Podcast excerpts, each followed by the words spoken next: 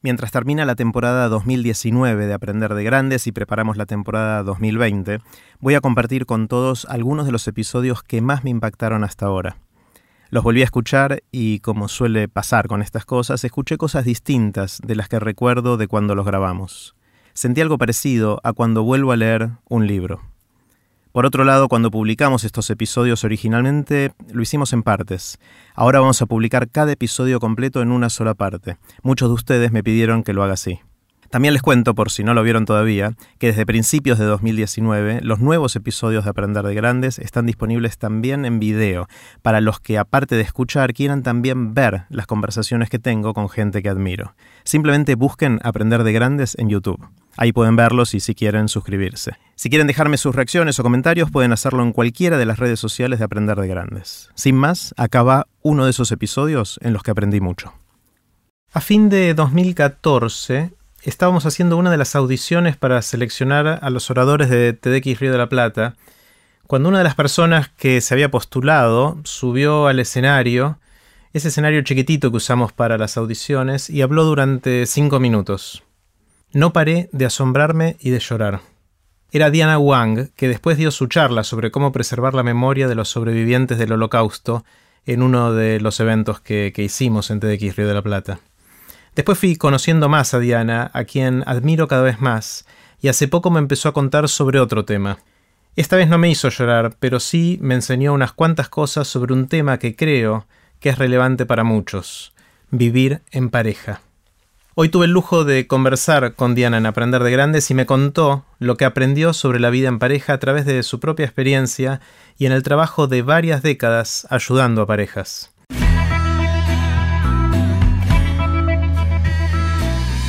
Esto es Aprender de Grandes, el podcast donde comparto lo que aprendo mientras intento aprender durante toda la vida y lo que converso con gente que admiro. Quiero contarles de un nuevo proyecto que vengo preparando hace mucho tiempo y que ahora estoy listo para lanzar. Se llama Experiencia Aprender de Grandes y es un lugar en el que vamos a seguir aprendiendo juntos, ojalá, durante toda la vida. Vamos a tener un encuentro por mes de un día entero en persona en Buenos Aires en el que vamos a grabar nuevos episodios de Aprender de Grandes, vamos a compartir tiempo con invitados de lujo y muchas cosas más. Si quieren que los ayude a expandir sus límites y si viven en Buenos Aires o si quieren tener una buena excusa para venir un fin de semana por mes, miren los detalles en aprenderdegrandes.com barra experiencia. Pueden ver los links de las cosas que mencionamos con Diana en este episodio en aprenderdegrandes.com barra Diana. Los dejo con Diana. Hola Diana.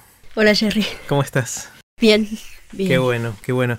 Sabes que una cosa que me encanta de cuando interactuamos en los últimos años es que cada vez encuentro nuevas Dianas. Eh, y se abren ventanas a nuevos mundos.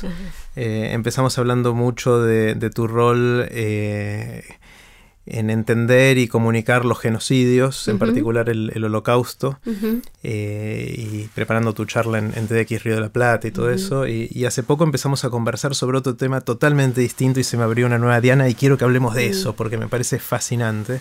Es la ventaja de tener 70 eh, años. Que hay muchas vidas ahí adentro, ¿no? Que viviste muchas cosas. Eh, pasaste muchas cosas y transitaste por distintos caminos. Vos en las últimas décadas le dedicaste gran parte de tu vida a ayudar a gente, en particular a parejas, a, vivir mejor. Y una cosa que me pregunto dentro de, lo que estamos haciendo en Aprender de Grandes, o que yo quiero hacer dentro de Aprender de Grandes, es, ¿se puede aprender a vivir en pareja? Hmm. Ah, sí, creo que sí. Sí, creo que sí. Eh, de hecho, eh, em, eh, como le digo yo a mis pacientes, porque yo también, yo soy psicóloga, como le digo también a mis pacientes, nunca ofrezco una receta que yo no haya probado. ok. Eh, y se trata de mi propia receta, de lo que yo he vivido en mi vida en pareja. Eh, tengo una pareja hace más de 40 años, que es mi segundo matrimonio, y Pasé por todas las etapas que pasan las parejas. Eh, y en este momento tengo la sensación misteriosa y maravillosa de que estamos en paz. Ya hace unos años, no es, no es del mes pasado, ya hace unos años, después de épocas muy tormentosas, después de un amor, un amor apasionado y, fulgurante en el comienzo, eh, y después empezaron las dificultades con la convivencia. Es decir, esos, eh, después de los, por, no, no, puedo decir un número, después de, ponerle 10 años, eh, empiezan a pasar cosas que yo veo que pasan en todas las parejas no iguales. Eh, ¿Qué, tipo, de cosas? Ah, por ejemplo, después de 10 años, vos ya empezás a sentir que eso que vos habías soñado cuando te juntaste, que tal cosa del otro que no te gustaba la iba a cambiar, o que vos ibas a hacer algo para que lo cambie, o por... No, no la cambió. Y entonces empezás a sentir, bueno, si no la cambió, el otro siente lo mismo con uno. Entonces uno empieza a, la desilusión, la desilusión es como una especie de, tobogán sobre el que te empezás a deslizar y cada vez te sentís peor eh, y te pones más intolerante y no podés evitar que esta es otra cosa que me pasó a mí y que yo veo que le pasa a otras parejas, no podés evitar atribuirle la culpa y la responsabilidad al otro. Por no haber cambiado eso que vos querías que él cambie o ella cambie. Que tácitamente me prometió que iba a cambiar, porque nadie te lo promete. Claro, pero vos sentiste eso. claro, uno seguro, siente eso. Seguro. Yo creo que lo vas a cambiar, que tal cosa que vos haces que al principio no le das no le das importancia, porque cuando vea qué felices que somos, eh, hoy me acordaba de una canción que cuando yo era jovencita, la, gente más joven no saben quién es, Doris Day, eh, y su canción más famosa es T para dos. Entonces en la letra de T para dos, que este sería el modelo de matrimonio. Vas a ver qué felices que vamos a ser. Tomemos un té juntos. Yo voy a tener una nena para mí, vos vas a tener un nene para vos, y la vida va a ser maravillosa siempre. Es decir, ese té, ese té calentito, va a ser que todo esté siempre bien. Macana, no está siempre bien. Eh, y entonces cuando empiezan estas dificultades, empieza como una especie de, de pelea porque la sensación es que vos no cambiás, porque no querés. Me lo estás haciendo a mí. Esto genera una pelea, es decir, genera que yo te ataque, que yo me defienda. Vos me acusás a mí de lo mismo, que yo tampoco cambio porque te lo estoy haciendo a vos. Entonces se entra en una especie de, de, circuito de, que se va alimentando y se va haciendo cada vez, cada vez más hondo y cada vez más tortuoso y cada vez más pegajoso. Y bueno, nos separamos. Eh, eh, la separación aparece como una, ah, como una vía de salida maravillosa, que no lo es, que no lo es. Entonces este es un momento habitual de renuncias. Entonces en este momento se puede empezar a trabajar. Y yo creo que se pueden hacer muchas cosas, no siempre. A veces no. A veces en este momento descubrís que esto que vos esperabas que pasara es imposible que pase. Porque yo sigo siendo yo, vos seguís siendo vos, y hay puntos de choque que vamos a seguir chocando y va a ser siempre así. Entonces por ahí lo más saludable es separarse, ciertamente. Pero de pronto lo que yo he visto es que si empezamos a pensar las cosas de otra manera, por ejemplo, que no es que vos me lo estás haciendo a mí. Lo que vos haces es porque vos sos así. Porque no lo podés evitar, porque lo necesitas para sentirte más seguro, para sentirte más tranquilo, eh, para sentirte más cómodo. El tema de la comodidad es esencial. Entonces, si yo te exijo a vos que, pierdas este lugar de comodidad. Te estoy exigiendo que dejes de ser vos. Si yo empiezo a entenderlo así, es decir, hay algo que empieza a suceder automáticamente. Yo no me siento atacada personalmente. Entonces, si yo no me siento atacada personalmente, yo coloco esto, me estoy poniendo un poco teórica, avísame, si, si me paso. Eh, coloco la situación que me molesta, que me duele o que me hiere en otro contexto de significación. El contexto ya no es más no me quiere, me ataca, no le importa, el contexto es es así, lo hace porque no puede hacerlo de otra manera, ah, lo hace porque necesita tal cosa, ¿no? Entonces, en ese otro contexto de significación, yo siempre digo, eh, uno lo tiene automáticamente con el bebé. Es decir, que el bebé ante cada malestar llore.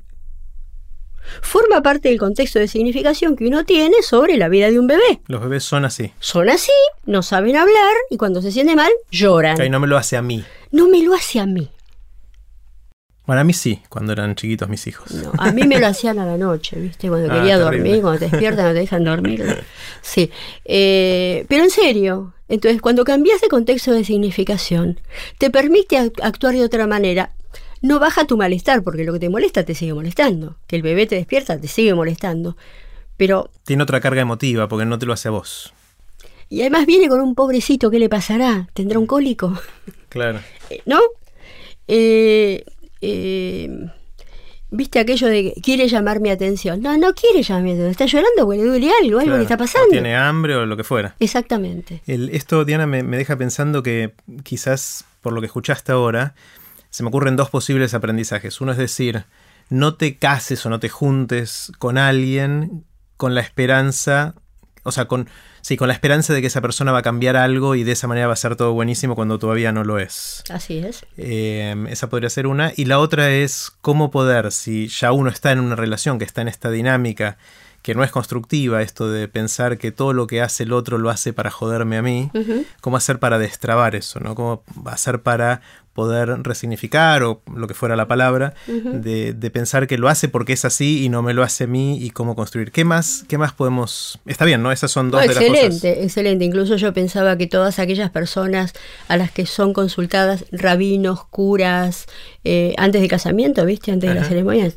Y los jueces, los jueces también deberían, deberían saberlo. Lo que pasa es que cuando ya está la consulta, la pareja ya está constituida, el salón ya está alquilado, el vestido de novia Es difícil de dar marcha atrás. Ya ahí es difícil. Eh, pero por ahí si hubiera adultos cerca que ayudaran a mirar, y no sé, no sé si siempre alcanza, porque eh, no sé vos, pero yo en mi primer matrimonio me casé con la persona equivocada. Y, y su mamá vino a decirme que él no era para mí. La mamá me vino a decir. Y le vino a decir a mi mamá. Y yo no le creí. Porque yo creía que el amor es más fuerte, ¿vio? Eh, y, tenía razón, no era la persona para mí.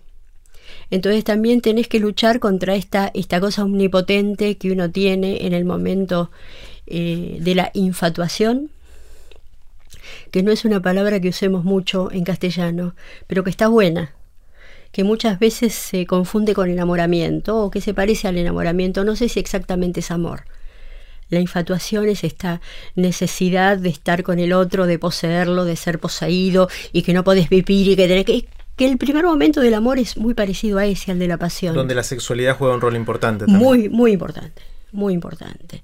Eh, eh, eh, la sexualidad, la aceptación, el reconocimiento, la valoración, es decir, yo voy a valer porque el otro me elige y está conmigo y me mira y me... cuando esa relación continúa y eso es solamente eso, se queda sin nada. Se queda sin nada. Entonces es muy difícil trabajar en ese primer periodo con la gente que está en estado de infatuación y que con la fantasía omnipotente de que todo es posible. Y en la segunda opción que diste, que es con las, con las parejas que ya están constituidas, ahí sí se puede hacer. Ahí sí se puede hacer. Eh, pero es interesante porque hay que vencer también otro grado de omnipotencia que todos tenemos.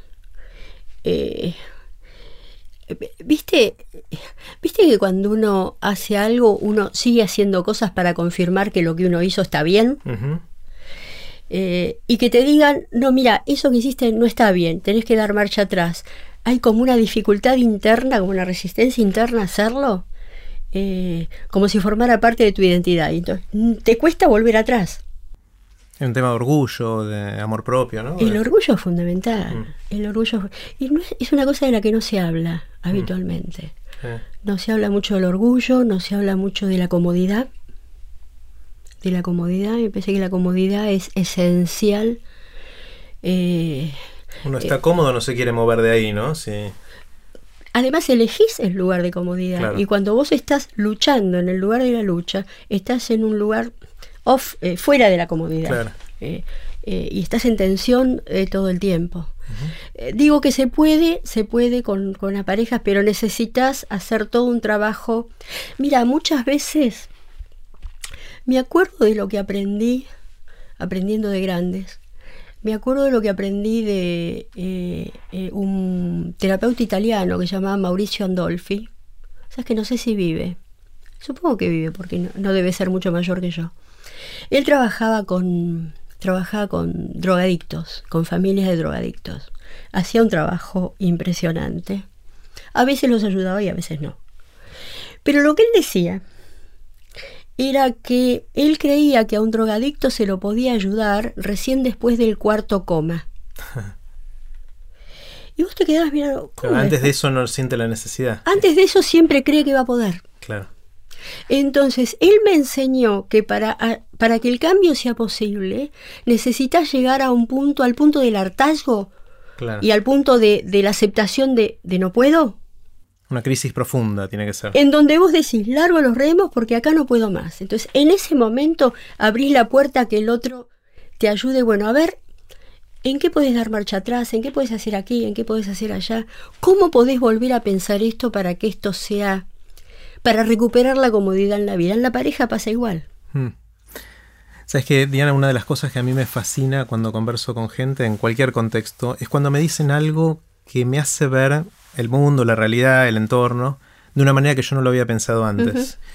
Y es muy interesante algo que me acuerdo que te escuché decir, que me causó esa sensación, y es que cuando, hasta antes de escucharte, si alguien me decía, yo estoy en contra del divorcio, yo me imaginaba a alguien conservador que lo decía por un tema ideológico, religioso, político, en el cual dice la familia es la institución que hay que preservar y es lo más importante de la vida y eh, una visión, digamos, bastante de hace un tiempo, pero que hay gente que todavía lo piensa así. Y vos cuando ese día te declaraste antidivorcio, pero lo explicaste de una manera totalmente distinta a esto, que me hizo pensar que no es la única manera de ser antidivorcio. Contame un poquito más qué es eso. Claro, yo le digo a mis pacientes cuando, cuando viene una pareja, lo primero que les, di, que les digo es que no soy divorcista. Eh, que no es exactamente ser antidivorcio, no soy divorcista, es decir, no soy de aquellos que... Pues además no lo hice con mi propia vida. Eh, es decir, en mi primer matrimonio sí me divorcié porque esto no va. Pero acá había, fueron muchas dificultades y se superan, se aprenden y uno aprende a aprender y aprende del otro y aprende de uno. En este sentido, eh, hay un cuento que se llama El pájaro azul de la felicidad, de Metterling, que tiene que ver con esto. Es de, de un jovencito que le habían dicho que iba a encontrar la felicidad, porque era muy desdichado, si encontraba el pájaro azul de la felicidad. ¿Y dónde está? Entonces le dijeron, está en tal comarca, en tal lugar. Entonces él va a tal comarca, a tal lugar y llega, le dijeron, no, no, estuvo y ya se voló, se fue a tal otro lugar. Y se fue a tal otro lugar. Entonces el cuento es todos los lugares que él va transitando y finalmente lo mandan a tal otro lugar que es la puerta de su casa.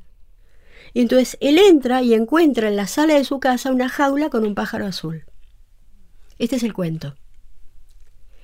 Entonces, eh, cuando yo digo que no soy divorcista, estoy pensando, esta solución aparentemente fácil de buscar el pájaro azul en otro lugar, ¿yo le di chance suficiente al pájaro azul que tengo adentro?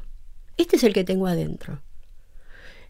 Construí con esta persona eh, tantas cosas, tantas cosas. Uno no se da cuenta de eh, la red, la red tupida que tiene tejida junto con el otro en la convivencia que la identidad está, uno tiene una segunda identidad, que es la identidad del nosotros, que es esa otra unidad en la que uno conforma, y que al mismo tiempo cambia la subjetividad de uno. Eh, romper eso es, es en parte como una mutilación. Entonces, antes de apelar a esto, a ver, démosle una chance démosle una chance, como decía John Lennon, a la paz, bueno, démosle una chance a la convivencia. Démosle una chance.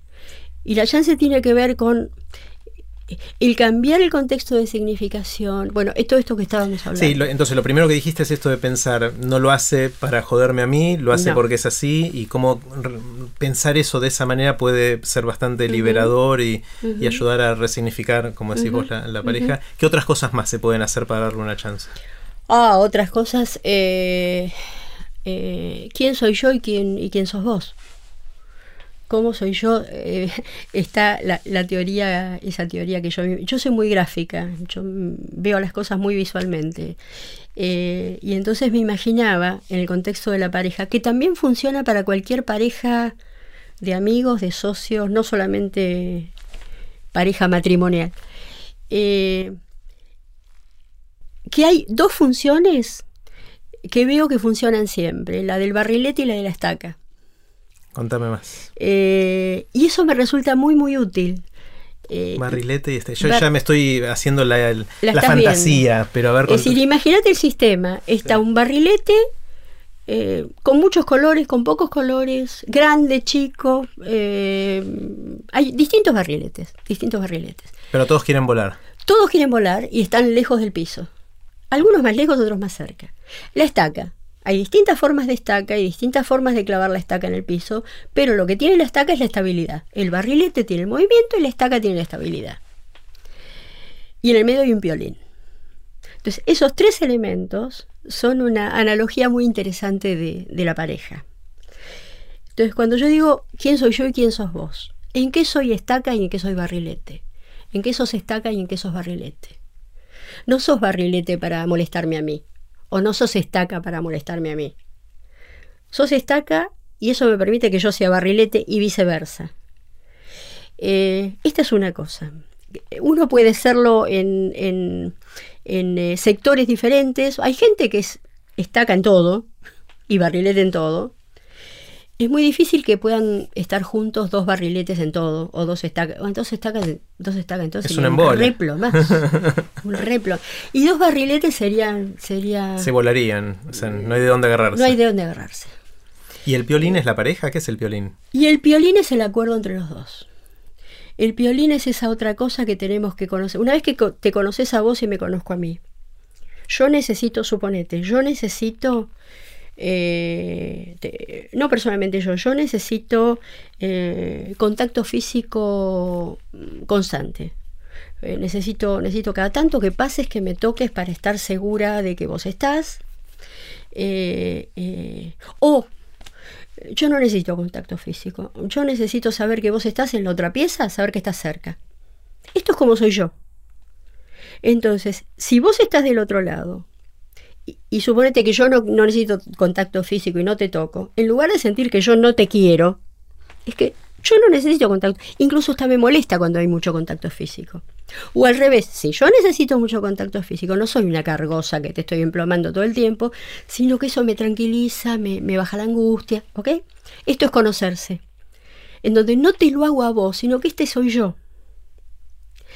Y el violín es el acuerdo acerca de la distancia óptima, que este es mm. otro tema muy importante en las parejas, en todo tipo de parejas humanas. ¿A qué distancia queremos estar uno del otro?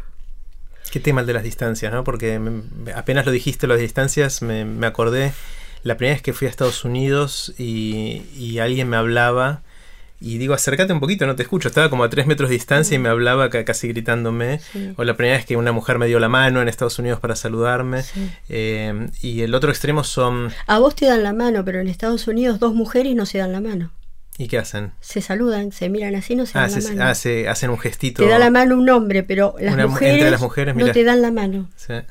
Mm. Y está el otro extremo de algunas culturas. Eh, conocí gente que nos. o sea, acá voy a correr el riesgo de generalizar, pero conocí gente de Turquía, de Grecia, que tiene una cercanía, los varios que conocí de esos lugares, mucho, muy distinta a la nuestra, que me ponía incómodo y que me hablaban a dos Los mediterráneos que están pegados a uno. Digo, correte, correte. O sea, como que quiero ponerle el codo para que no se me acerque más y sentía que me escupía mientras me hablaba, digamos. Eso es distancia óptima. Y entonces. Esto es físico, esto es literal, ¿no? Totalmente físico, pero es totalmente físico. Mm totalmente físico. Es decir, hay parejas que necesitan ir en tándem todos juntos, a todos lados, tu, tu, tu, tu, a todos lados, eh, como, si hubiera un, un, un, piolín cortito entre los dos y otro que tiene un piolín muy, muy largo. y que vos ves que se mueven con mucha independencia uno del otro. Y esto no quiere decir que no constituyan una buena pareja. Que el problema es cuando uno quiere un violín largo y el otro un violín corto. ¿no? That's it. Ese es el problema. Ese es el problema. Y, esto es lo que se puede trabajar. Ok. Entonces se negocia. Simplemente se negocia.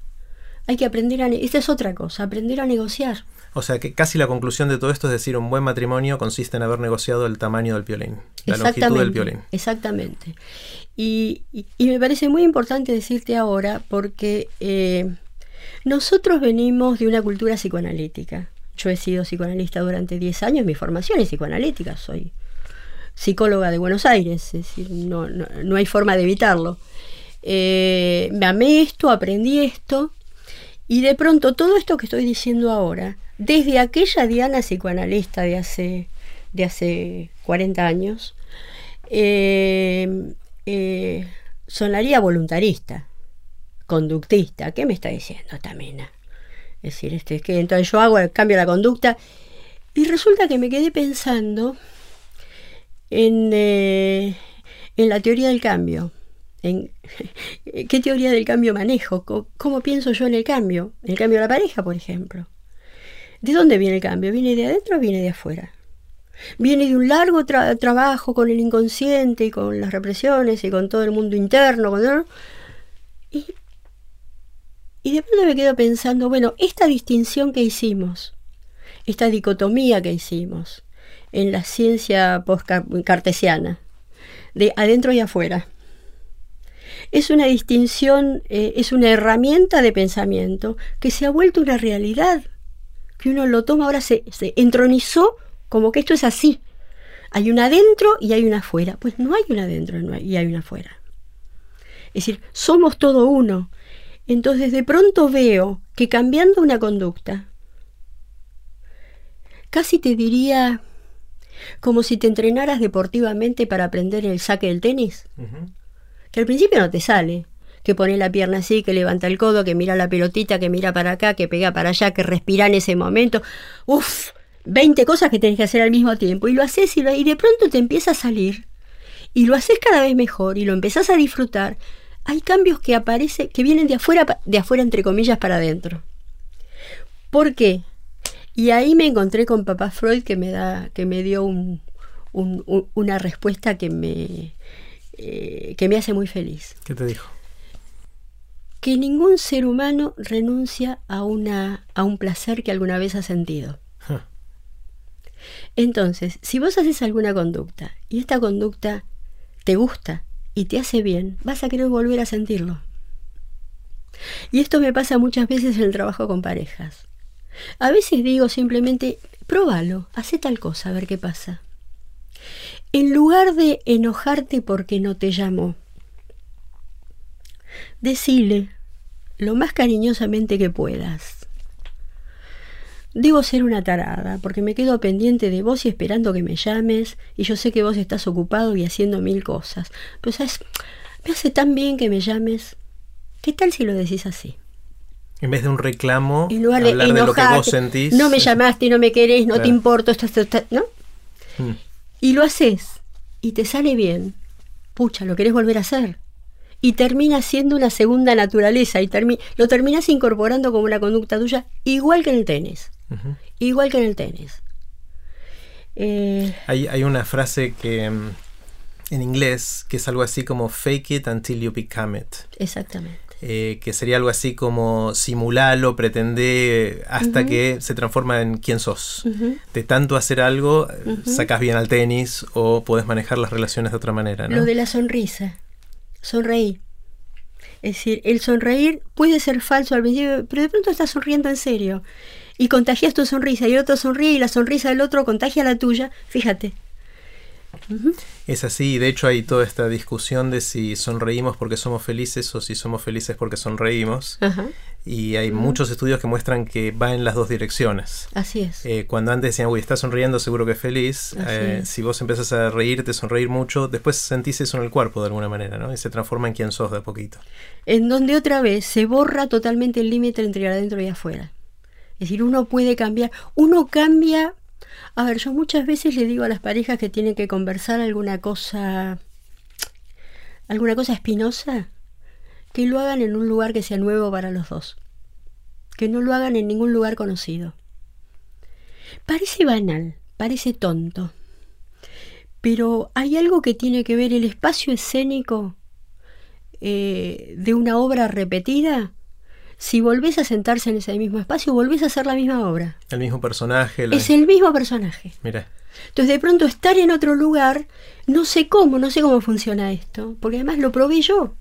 Te obliga a mirar de otra manera, a hablar de otra manera, a pensar de otra manera, a sentir de otra manera. Incluso charlando hace poquito con, Mariano Sigman, él, sugería que si uno tiene una pelea en, la pareja, que intente resolverla hablando en inglés.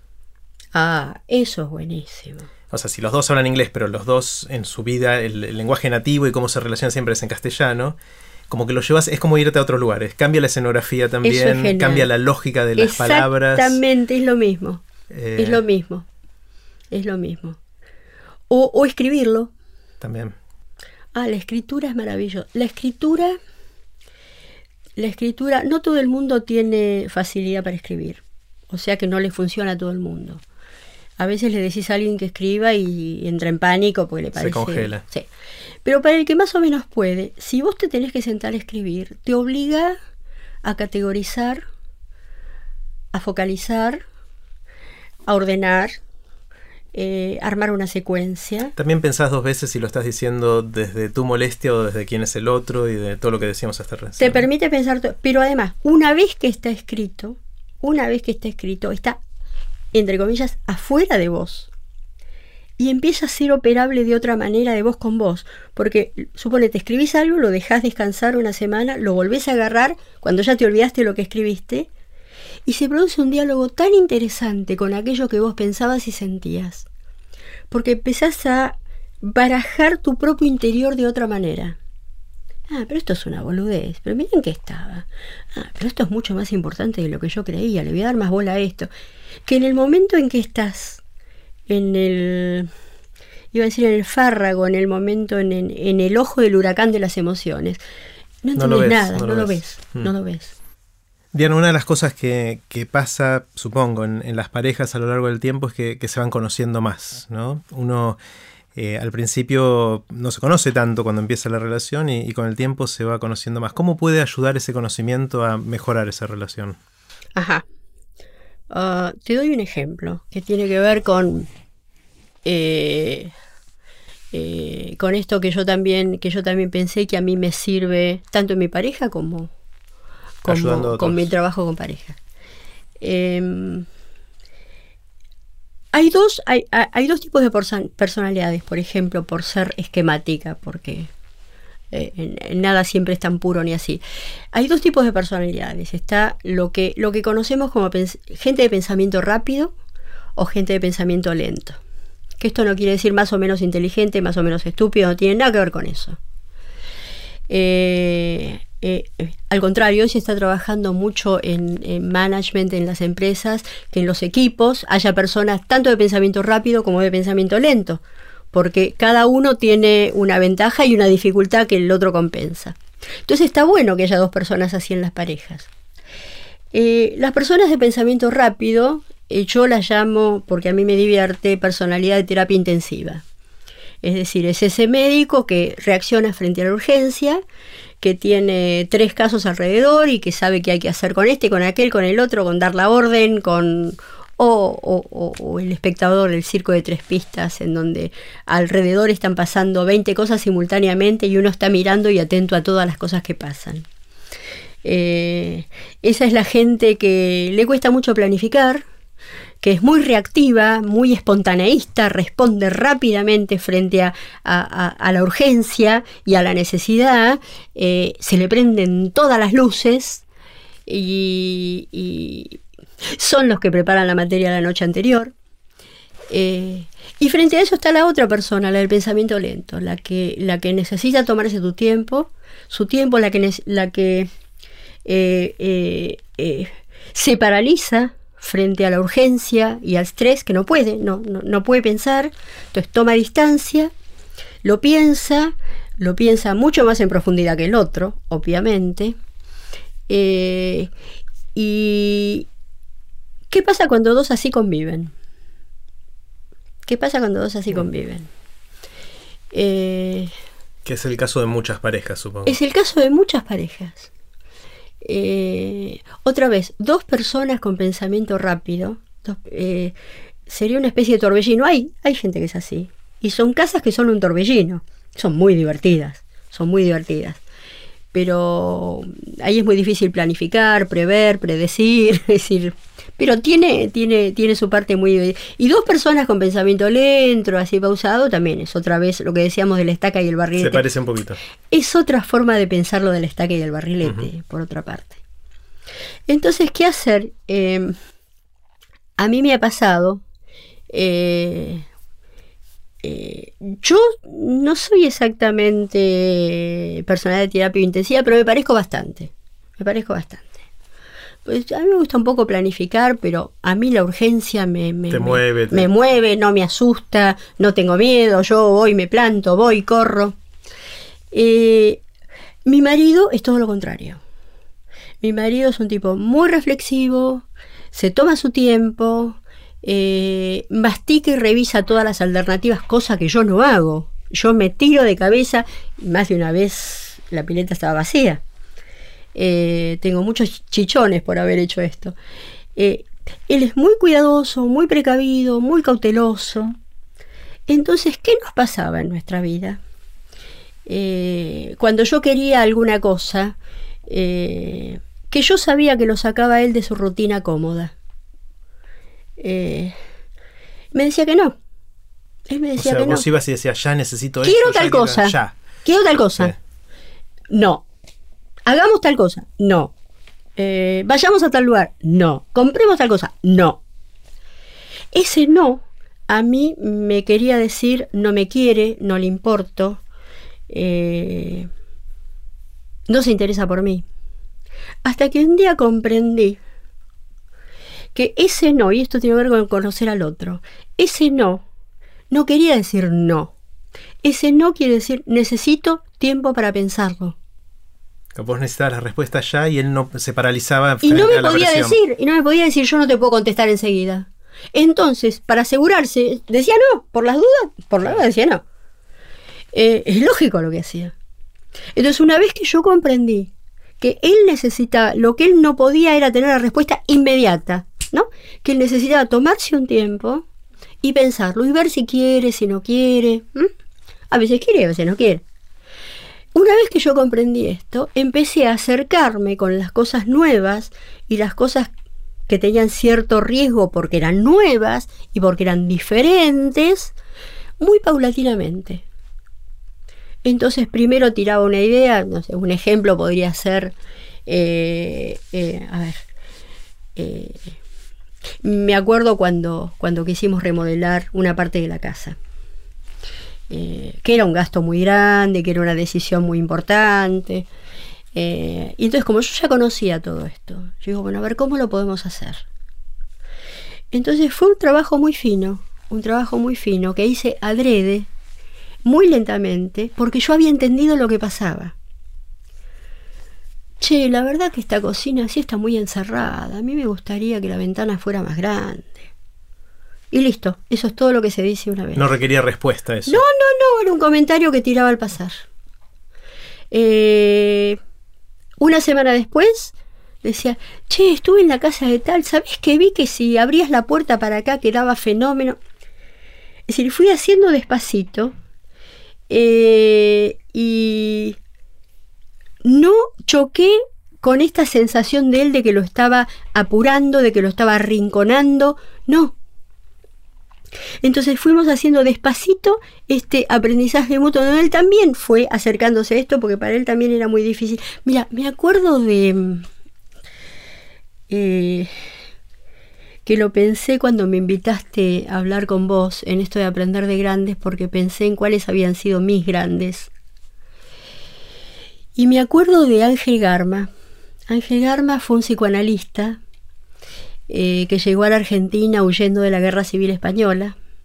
Era un caballero español, un hombre de una prestancia y de una educación y de una cultura en esa década, de en los finales de la década del 30 en Argentina y principios del 40, cuando la Argentina fue beneficiada por los españoles republicanos, por los austríacos que venían huyendo y trajeron música, psicoanálisis, cultura, teatro, trajeron de todo esta gente. Eh, y yo tuve la suerte de hacer un grupo de estudios, fue el primer maestro que yo tuve. Eh, yo era una chiquitina, tenía 19 años, no me animaba ni a abrir la boca, estaba ahí sentada cuando los otros hablaban. Pero es inolvidable una cosa que una vez le escuché decir que tiene que ver con esto que estoy diciendo de conocer al otro y de respetarle en su reactividad. Eh, estábamos en una supervisión y había un terapeuta que le estaba, que estaba contando, no me acuerdo qué, que le había hecho un paciente. La verdad que eso aparte no me lo acuerdo. Y Garma con su garbo y su donaire y su acento español que nunca perdió, le decía, eh, mi querido, te hablaba así, ¿no? Mi querido tal, no me acuerdo cómo se llamaba, a un paciente, y en realidad a cualquier persona, siempre hay que dejarle una salida de caballeros. Hmm. Es inolvidable eso. Es decir, no hay que arrinconar al otro en lo que el otro no puede, en lo que el otro está incómodo, en lo que al otro lo angustia. ¿Cómo haces para acercarte y comunicarle esto que le querés comunicar, dejando una salida de caballeros. Y esto tiene que ver con conocer al otro. Está bueno. ¿Se te ocurre algún ejemplo? Me encanta la frase, estoy tratando de imaginarme. la frase. Sí. ¿Cuál sería un ejemplo de una conversación en la cual le das una salida de caballeros al otro? ¿Se te ocurre alguna? Eh, uh, sí, pero me pasa todo el tiempo. Suponete que tenés que hacer una crítica a alguien de algo que te molesta, eh, que te pasa todo el tiempo, que te, que te molesta. Eh, eh, a ver, suponete que me molesta que me hayas mirado así cuando te dije no sé qué cosa. y yo te lo quiero decir. Entonces una salida de caballero podría ser que yo te dijera, mira, tal vez estabas distraído, tal vez estabas en otra cosa. Y tal vez no sabes, pero a mí cuando me miras así, me hace una cosita. Mm. Eh, ya te lo dije. ¿Y cuál fue la salida de caballeros? Que lo primero que te dije fue que no me lo estabas haciendo a mí. Mm. Que estabas en otra cosa, que estabas distraído. La salida de caballeros, si yo te arrincono, me miras así y me atacaste, vos te vas a defender, me vas a decir, no, no es así. Ah, esa es otra cosa. Esa es otra cosa que tiene que ver con la pareja. Eh, y lo trabajo mucho en el consultorio, lo trabajo mucho afuera. No le digas al otro lo que tiene que hacer o lo que hizo. No interpretes la razón que vos suponés de por qué la hizo o no la hizo. Que ni la infancia, ni los padres, ni nada. Vos del otro no sabes nada. El otro en un punto es una pared impermeable que vos no conoces. A duras penas te conoces a vos. A duras penas sabes vos. Podés hacerte alguna hipótesis de por qué haces algo y no siempre, no siempre, eh, no siempre la pegas. Entonces, ¿cómo acercarte al otro y no hacerle atribuciones, inferencias de su conducta? Yo no puedo hablar de vos.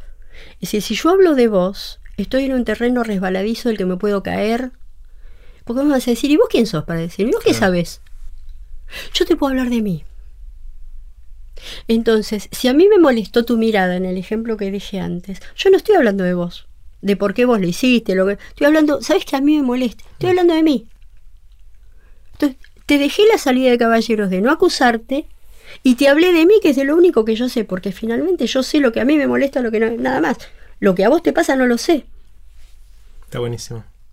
Eh, estoy pensando en un montón de ejemplos que me vienen a la cabeza de, cosas que habré hecho así, que, que, no le dejé salida al otro y me da un poquito de angustia por adentro. Y sí, Jerry, cada vez que nosotros vamos y decimos eh, eh, con el dedo acusador de estar en lo cierto y tener la verdad, le pasas encima al otro, no le dejas la salida de caballeros y, y, estás lo hacemos con nuestros hijos yo lo hice con mis hijos todo el tiempo no le cuentes a nadie pero mm. yo las veces que las cosas que me acuerdo que hice con mis hijos eh, porque no sabía esto. Eh, no, no sabía esto y, y me sigo acusando. Mm. Eh, tengo una anécdota con mi hijo. Ay, no tiene nada que ver, ¿te la cuento? Dale. Por alguna razón la conectaste. Sí. Eh, mi hijo a los 16 años ganó una beca y se fue a terminar su escuela secundaria en Italia. Porque ganó una beca, la beca United World College, es del mundo unido, se ganó la beca y se fue. Eh, y después de ahí se ganó una beca en una universidad de Canadá, después se consiguió una beca en la Universidad de Stanford, después vive en Estados Unidos, ya está, es un ingeniero en Silicon Valley que trabaja todo esto. Ok. Eh, cuando él se casó, eh, tuvo un melanoma. Y eh, me avisó una noche que tenía el melanoma, eh, que lo tenían que operar, que le tenían que sacar un pedazo de, de muslo. Eh, esto pasó hace, hace 25 años, ya está dado de alta, digo, para que la historia sí. terminó bien. Eh, yo fui, estuve con la operación, volví y estaba torturada, pero torturada, Jerry, no te puedo explicar cómo. A ver, ¿qué hice yo para que este chico tuviera un melanoma? Pues la culpa la tenía yo. Porque en aquella época la culpa la teníamos nosotros. Éramos la mamá esquizofrenógena, los padres que generamos el autismo. eh, la culpa la teníamos la- especialmente las madres. Las madres éramos lo peor, lo peor de todo. Mm. Y entonces yo era, me sentía malísima y me acusaba de todo. Y entonces una noche agarré eh, y hice una lista de todas las cosas de las que yo me acusaba que le había hecho a mi hijo. Hablando, por esto me acordé, estamos hablando de, de lo de los hijos. Una larguísima lista. Porque aquel día te dije tal cosa, y aquel día te reté delante de tu amigo que tal cosa, y aquel día... Hice toda una lista, eran dos páginas. No dormí en toda la noche. Mm. Al día siguiente, pre-internet, vivíamos a faxes, era con fax la cosa. Eh, entonces le mando un fax en donde le digo, mira hijo querido, me quedé pensando, le cuento esto, y yo me acuso, yo te quiero contar de todas las cosas de las que yo me acuso. Incluyendo el melanoma. No le mencioné el melanoma, pero estaba en ese contexto porque está- recién había pasado, recién se había operado y yo recién había vuelto. Entonces le digo, te pido que me digas, que me alivies el peso de todo esto, eh, porque no puedo vivir. Mando el fax, unos días después me llega el fax de respuesta. El fax de respuesta decía, mamá, ¿te pasa algo? ¿Estás psicótica? ¿Tuviste algún problema? Toda esa lista de cosas que me decís, no me acuerdo de ninguna cosa. ¿De qué me estás hablando? ¿Cuándo pasó todo eso que me decís? Ahora, si vos querés estar tranquila, yo te voy a hacer la lista que yo tengo de lo que yo te acuso que hiciste mal. Entonces me hace toda una lista que yo la miré y no me acordaba ni una de las cosas que él me decía. Entonces, esta risa que te da vos, yo no me la voy a olvidar. Porque fíjate el, el procesamiento que uno hace de lo que uno hace, que lo que para mí tenía significado y sentido para él no y viceversa, ¿no? Y no sabía de qué me hablaba. Pero ¿por qué estamos hablando de los hijos? Porque yo dije algo, no me acuerdo. No, tiene que ver con las relaciones, no solo de pareja, sino también con, con otras Obvio, personas. con las cosas de la... Ah, porque estamos hablando de la salida de caballeros. Eso. Entonces yo te decía que estas son cosas que uno le, le hace muchas veces, no solamente a su pareja, sino a sus hijos, a sus amigos. Y a veces me pregunto si no se las hace a uno mismo. Probablemente. Si uno tampoco no se da la salida de caballeros, Mm. ¿no? Diana, quiero hacerte unas cuantas preguntas. Son preguntas cortitas, pero la respuesta no, no hace falta que sea cortita. Vos tomate el tiempo que quieras para, para responder cada pregunta. Son, no están relacionadas una con, con las, con la otra. Primera pregunta, ¿sobre qué cambiaste de opinión recientemente? Algo que tenías una opinión para un lado y te diste vuelta. ¿Tenés algún ejemplo? Y muchas cosas. Eh, definí recientemente, recientemente, que cambié de no opinión. importa, lo que, lo que opinión. lo que vos quieras. Eh, una de las cosas que yo traté de mantener estos dos campos en el que se mueve mi vida, que es por un lado el tema del holocausto y por otro lado mi consultorio, separados. Eh, eh, lo intenté mantener separado porque eh, cuando empecé a, adentrarme en el tema de los sobrevivientes, porque yo empecé por el lado de los sobrevivientes del holocausto porque mis padres lo son, me molestaba mucho esto que empecé a encontrar en la literatura psi acerca de los sobrevivientes y los traumas. Sí, sería de psicología. Psicología, psi en general. Eh, en donde se atribuían traumas de, de diverso orden a los sobrevivientes del holocausto, e incluso había un síndrome de sobrevivientes del holocausto. Eh, y lo que ellos describían, yo no lo vi en mis padres, yo no lo vi en los amigos de mis padres, yo crecí entre sobrevivientes. Yo no lo encontraba en nadie. Entonces empecé a decir, acá hay algo que es de otro orden, acá hay algo que está pasando que es distinto. Eh, y terminó pasándome ahora que eh, cambié acerca de la teoría de qué es lo que te hace daño, la teoría del trauma. Em, básicamente por esto de los sobrevivientes. Eh, pero bueno, hay, hay conceptualizaciones teóricas que lo avalan, en donde eh, una conducta, una conducta, o sea, un síntoma, está multideterminado y puede tener muchísimas causas. Una misma conducta, una misma situación, puede llevar a infinitos, a infinitos eh, resultados. No hay una determinación A lleva a B eh, fatal. no somos muy lineales, ¿no? No es lineal, no es mm. lineal. Eh, y además, está en la complejidad de lo humano. Eh, que hacer esta atribución de determinación y de linealidad, bueno, es una falsedad científica seria, a la que estamos acostumbrados porque estamos alrededor de esto. Entonces, esto me ha hecho cambiar el tema, el pensamiento acerca de, de lo que es traumático de la teoría del trauma. ¿Y que, de dónde a dónde te hizo cambiar? por ejemplo, el tema de la determinación. Es decir, si yo veo que estas situaciones que han vivido los sobrevivientes del holocausto no los llevaron a todos a lo mismo, y que hay gente que nunca vivió nada parecido al holocausto y está loca de atar, y, y tiene el síndrome del sobreviviente, entre comillas, sin haber estado nunca, me hace pensar que hay algo de lo que estamos pensando que no es así. Claro, a ver si entiendo bien. Lo que estás diciendo es que la percepción vieja es que vos vivías el trauma de haber estado en el holocausto y por lo tanto tenías estas secuelas, consecuencias, síndrome. Fatalmente. Y, y, y, sos así. Sí, sí. Y ahora lo que me estás diciendo es no, porque hay un montón de sobrevivientes del holocausto y todos tienen personalidades distintas y dramas distintos y mambos distintos. Así es. Y por otro lado hay gente que no pasó por ese drama, por ese trauma del holocausto y tiene los mismos dramas que algunos de los sobrevivientes del holocausto. Sí, mira, de hecho cada vez que vamos a dar, voy yo, que van los sobrevivientes a dar una charla, la gente pregunta, ¿y pero cómo es que siguieron viviendo? Esta es la mm. pregunta que hace todo el mundo. Eh, entonces hay en el imaginario popular esto ha calado tan hondo que da la sensación de que este tipo de cosas son fatales e inevitables. Y deterministas. Y si te pasó esto, entonces vas a hacer así. Exactamente. Entonces, otra vez te vuelve aquello de eh, que estudiábamos en la facultad, en, la gloriosa UBA de los años 60, eh, en, eh, el conflicto entre natura y nurtura.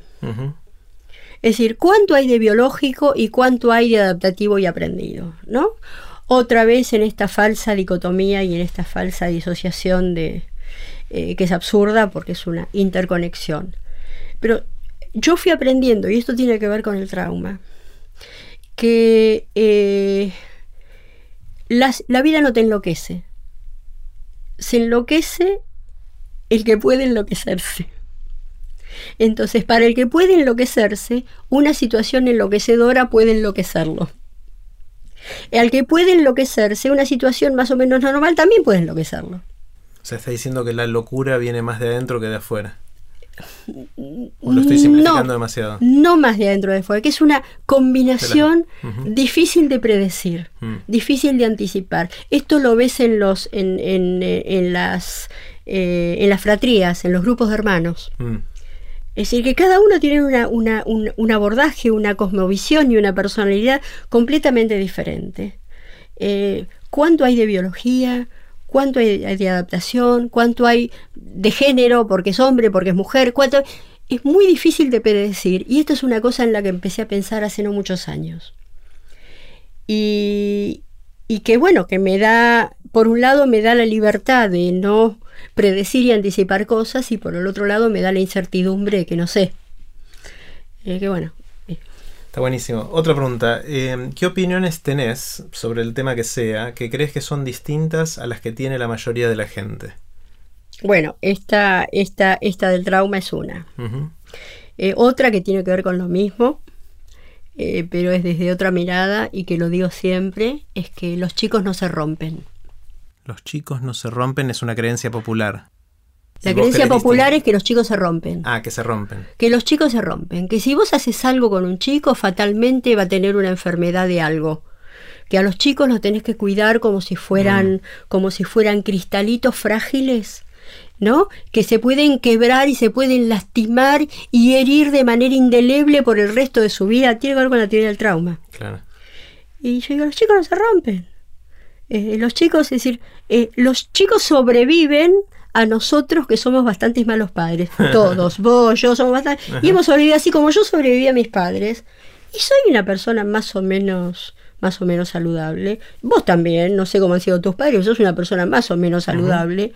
Eh, y nuestros hijos van a pasar lo mismo. Más allá de lo que hagamos. Entonces cuando yo digo los chicos no se rompen. Que por supuesto esto lo aprendí con los sobrevivientes del holocausto que fueron chicos. Mm. Que cuando vos escuchás las historias, vos decís, y...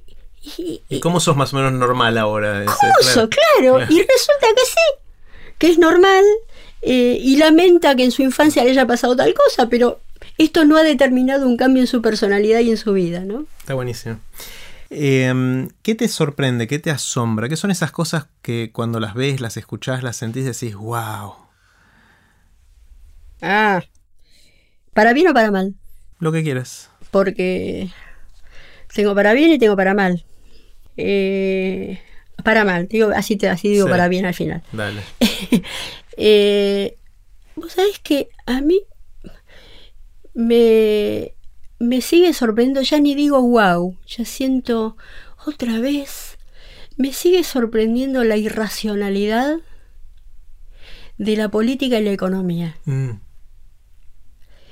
Eh, que se plantean a sí mismas como racionales, como lógicas, eh, y en su lógica y en su pretendida racionalidad no incluyen el elemento humano, no lo incluyen.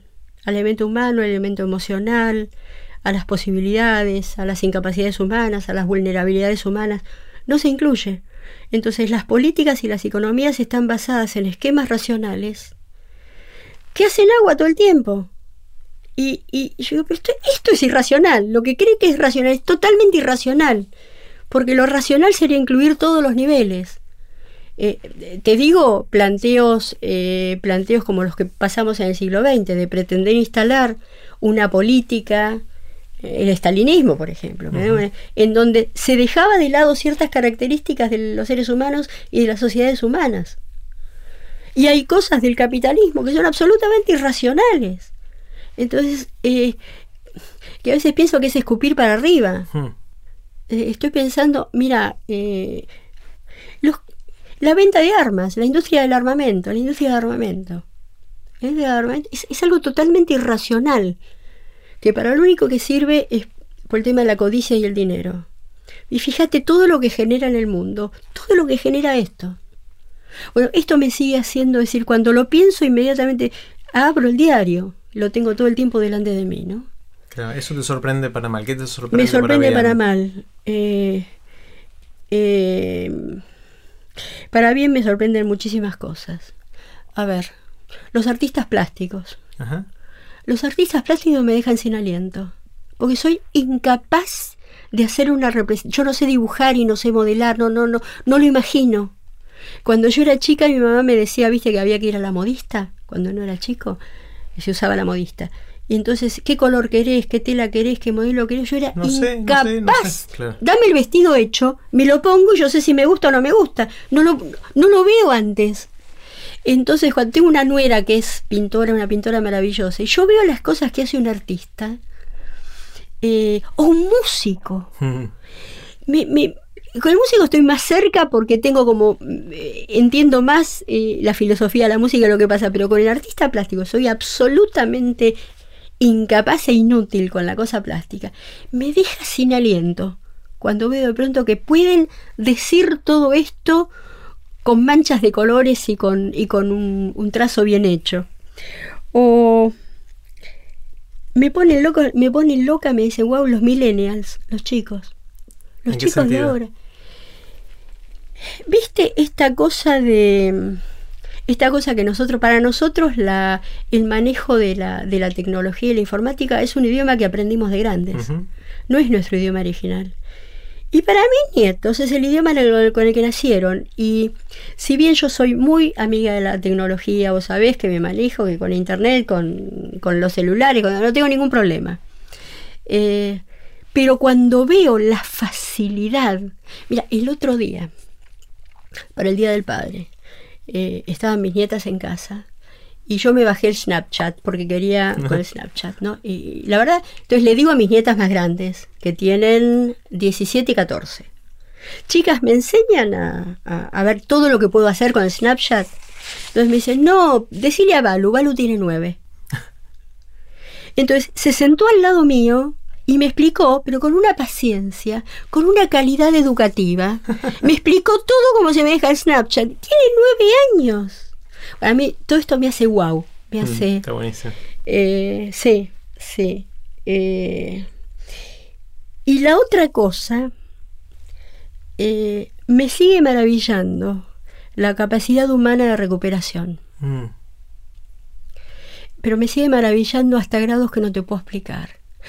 Mi mamá siempre me decía, a veces hablábamos con mamá de lo que vivieron durante la guerra, lo que sufrieron, lo que les pasó, hasta donde se podía, porque no, no me era fácil. Eh, y yo le preguntaba, pero mamá, ¿cómo pudiste?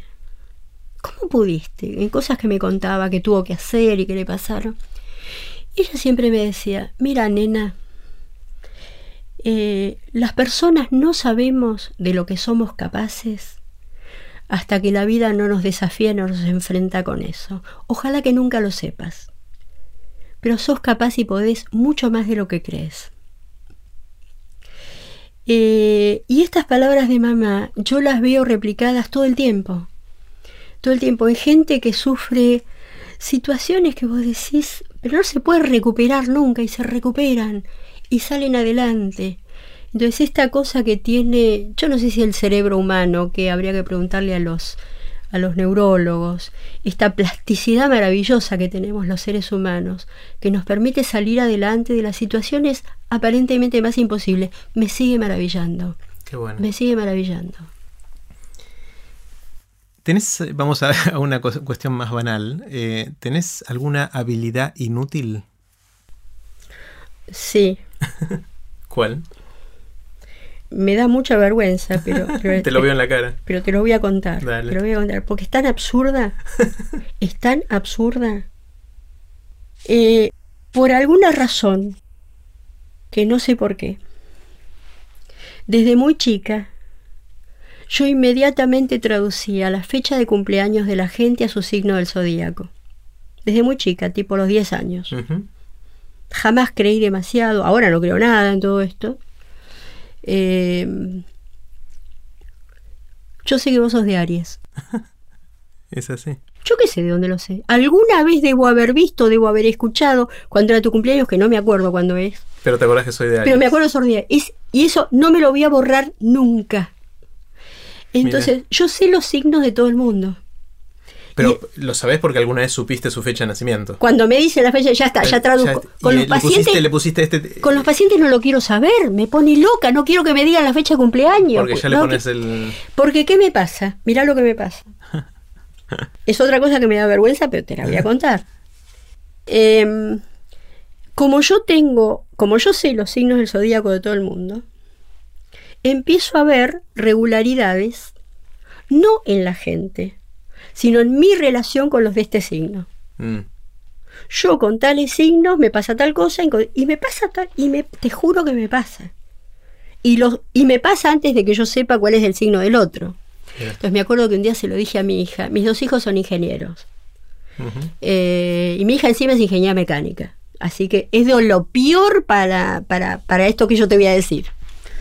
Entonces le digo, le cuento esta teoría. Entonces me dice, pero mami, estás loca vos, pero mirá si va a ver.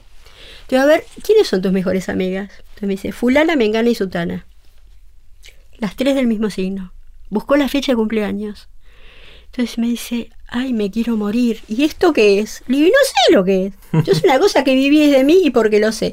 Entonces ahora en mis grupos de trabajo, mira, la gente se ríe conmigo.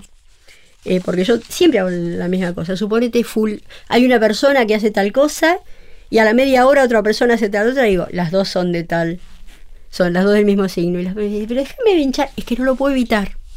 Es más fuerte que vos, a pesar de que no creas en esto. Y no sirve para nada, Jerry. No me sirve para nada. No lo es hago casi a una propósito. carga, es casi una carga en algún lugar. No, me divierte. No es una carga. sí. Me divierte y, y no me da vergüenza nada. Me divierte, me divierte. Está buenísimo.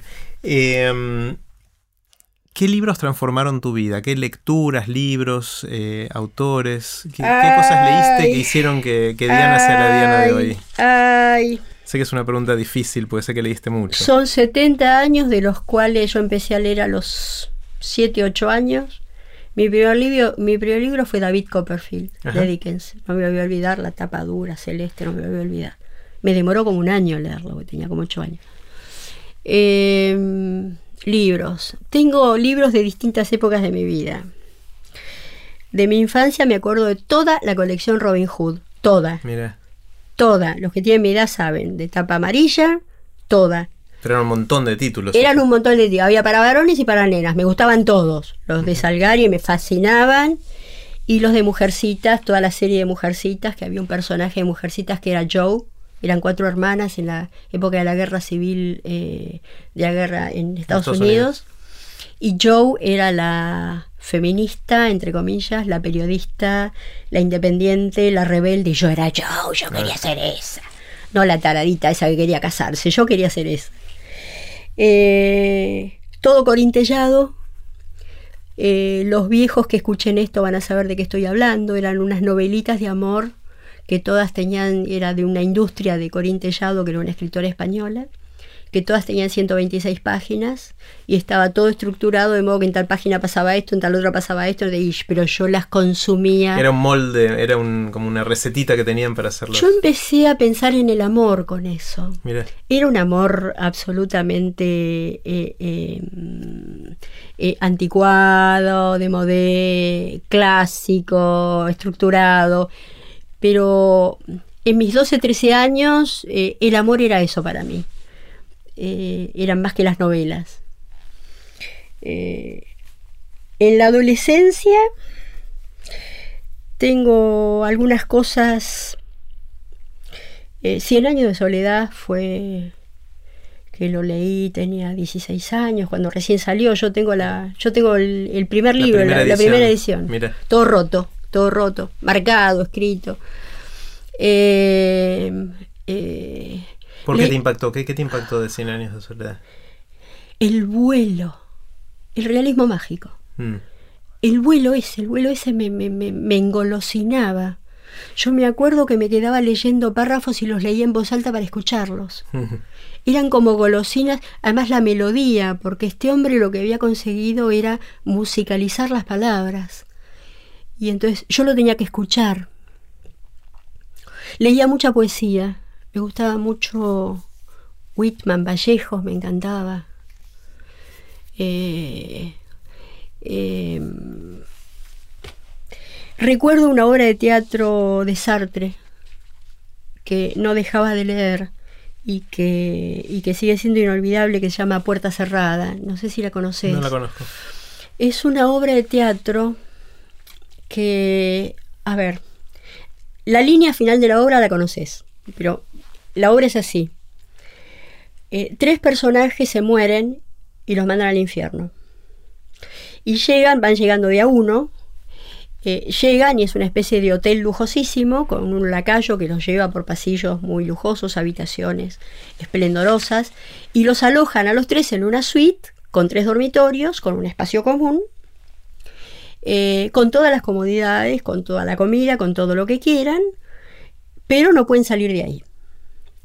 Entonces la obra es el diálogo entre estas tres personas. Bueno, ¿por qué estás acá? Bueno, yo soy inocente, yo no hice nada, yo no tengo, no hay ninguna razón por la que estoy en el infierno. Todos dicen lo mismo que es como nos, como nos gusta presentarnos ante los demás. yo soy maravilloso. o sea, sabían que estaban en el infierno a pesar del lujo. Sí, sabían que estaban en el infierno y estaban sorprendidísimos, porque esperaban el fuego y, las torturas. No, no, y esto era una cosa maravillosa.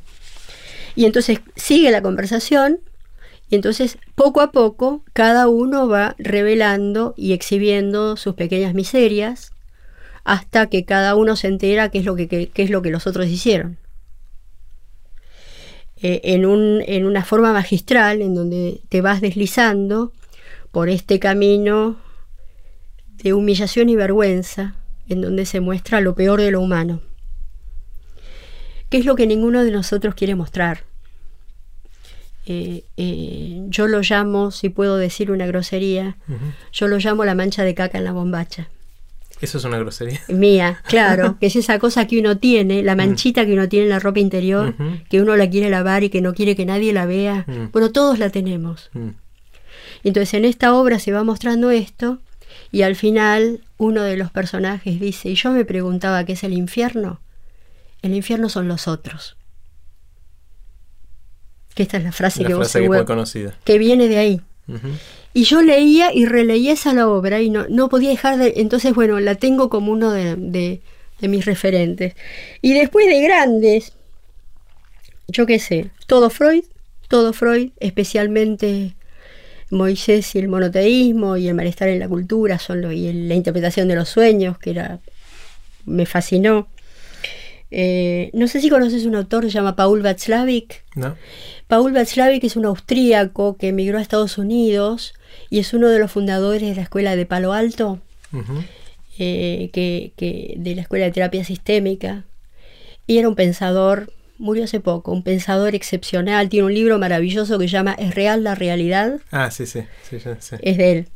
Eh, y bueno, teoría de la comunicación humana, eh, Oliver Sack, la mujer que confundió con un sombrero, es decir, estas cosas de la vida profesional. El, hombre que confundió a su el mujer. hombre que confundió a su mujer con un sombrero.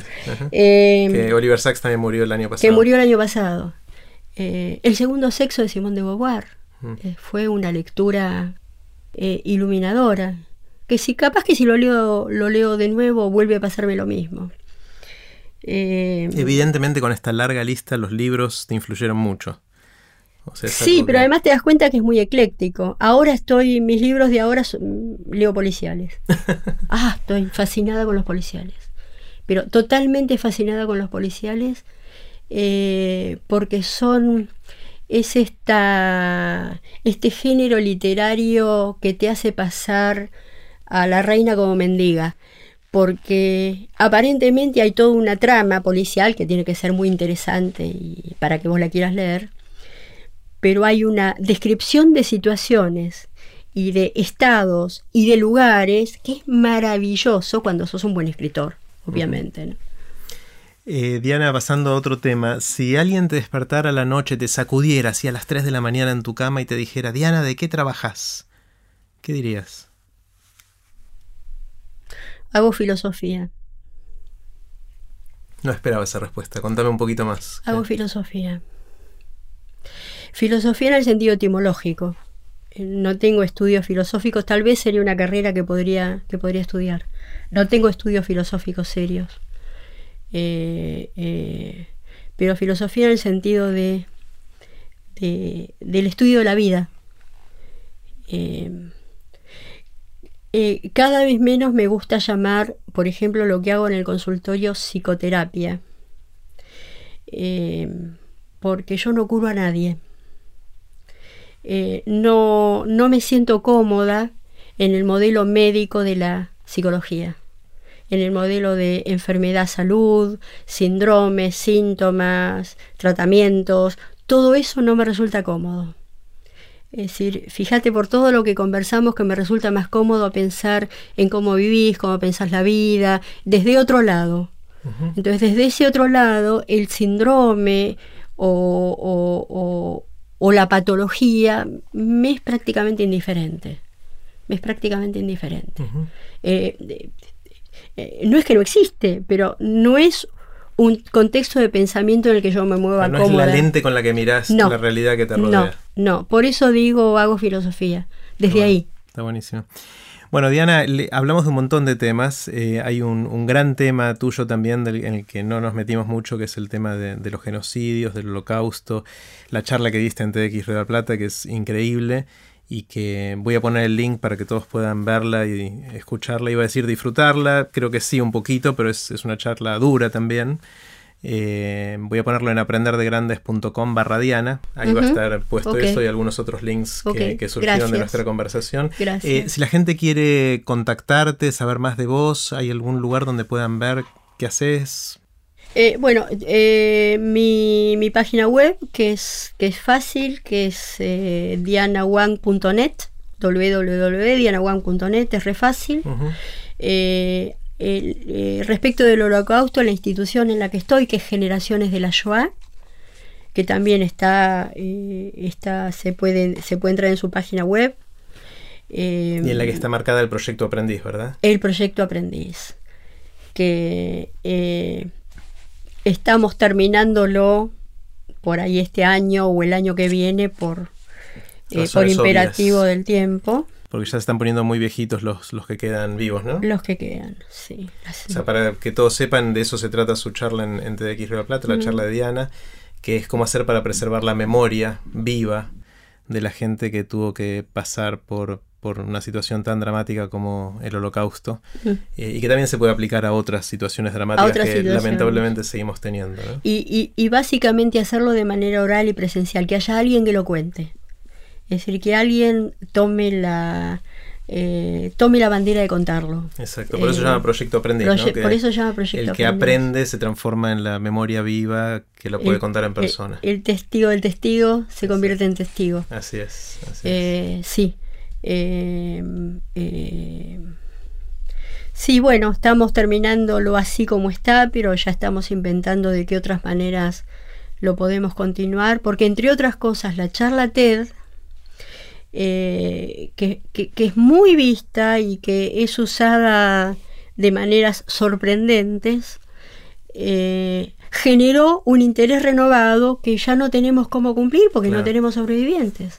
Entonces, toda esta gente que ha movido, estamos pensando eh, eh, cómo darle otra vuelta a este proyecto. bueno, como conversamos otras veces, seguramente hay oportunidad de hacerlo con eh, ex soldados de Malvinas o gente que no la pasó bien durante la dictadura, etcétera. hay tantas otras oportunidades, lamentablemente, de, poder aplicarlo. Con aquellas cosas que es necesario seguir contando. exactamente.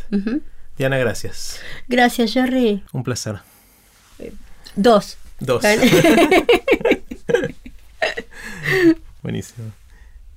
Pueden ver los links relevantes de este episodio y dejar sus comentarios en aprenderdegrandes.com barra Diana. Si quieren que les avise por email cuando sale un nuevo episodio, pueden suscribirse en aprenderdegrandes.com. Los espero en el próximo episodio de Aprender de Grandes, cuando les cuente lo que aprendo en mis intentos por seguir aprendiendo durante toda la vida y en las conversaciones que tengo con gente que admiro. Chau.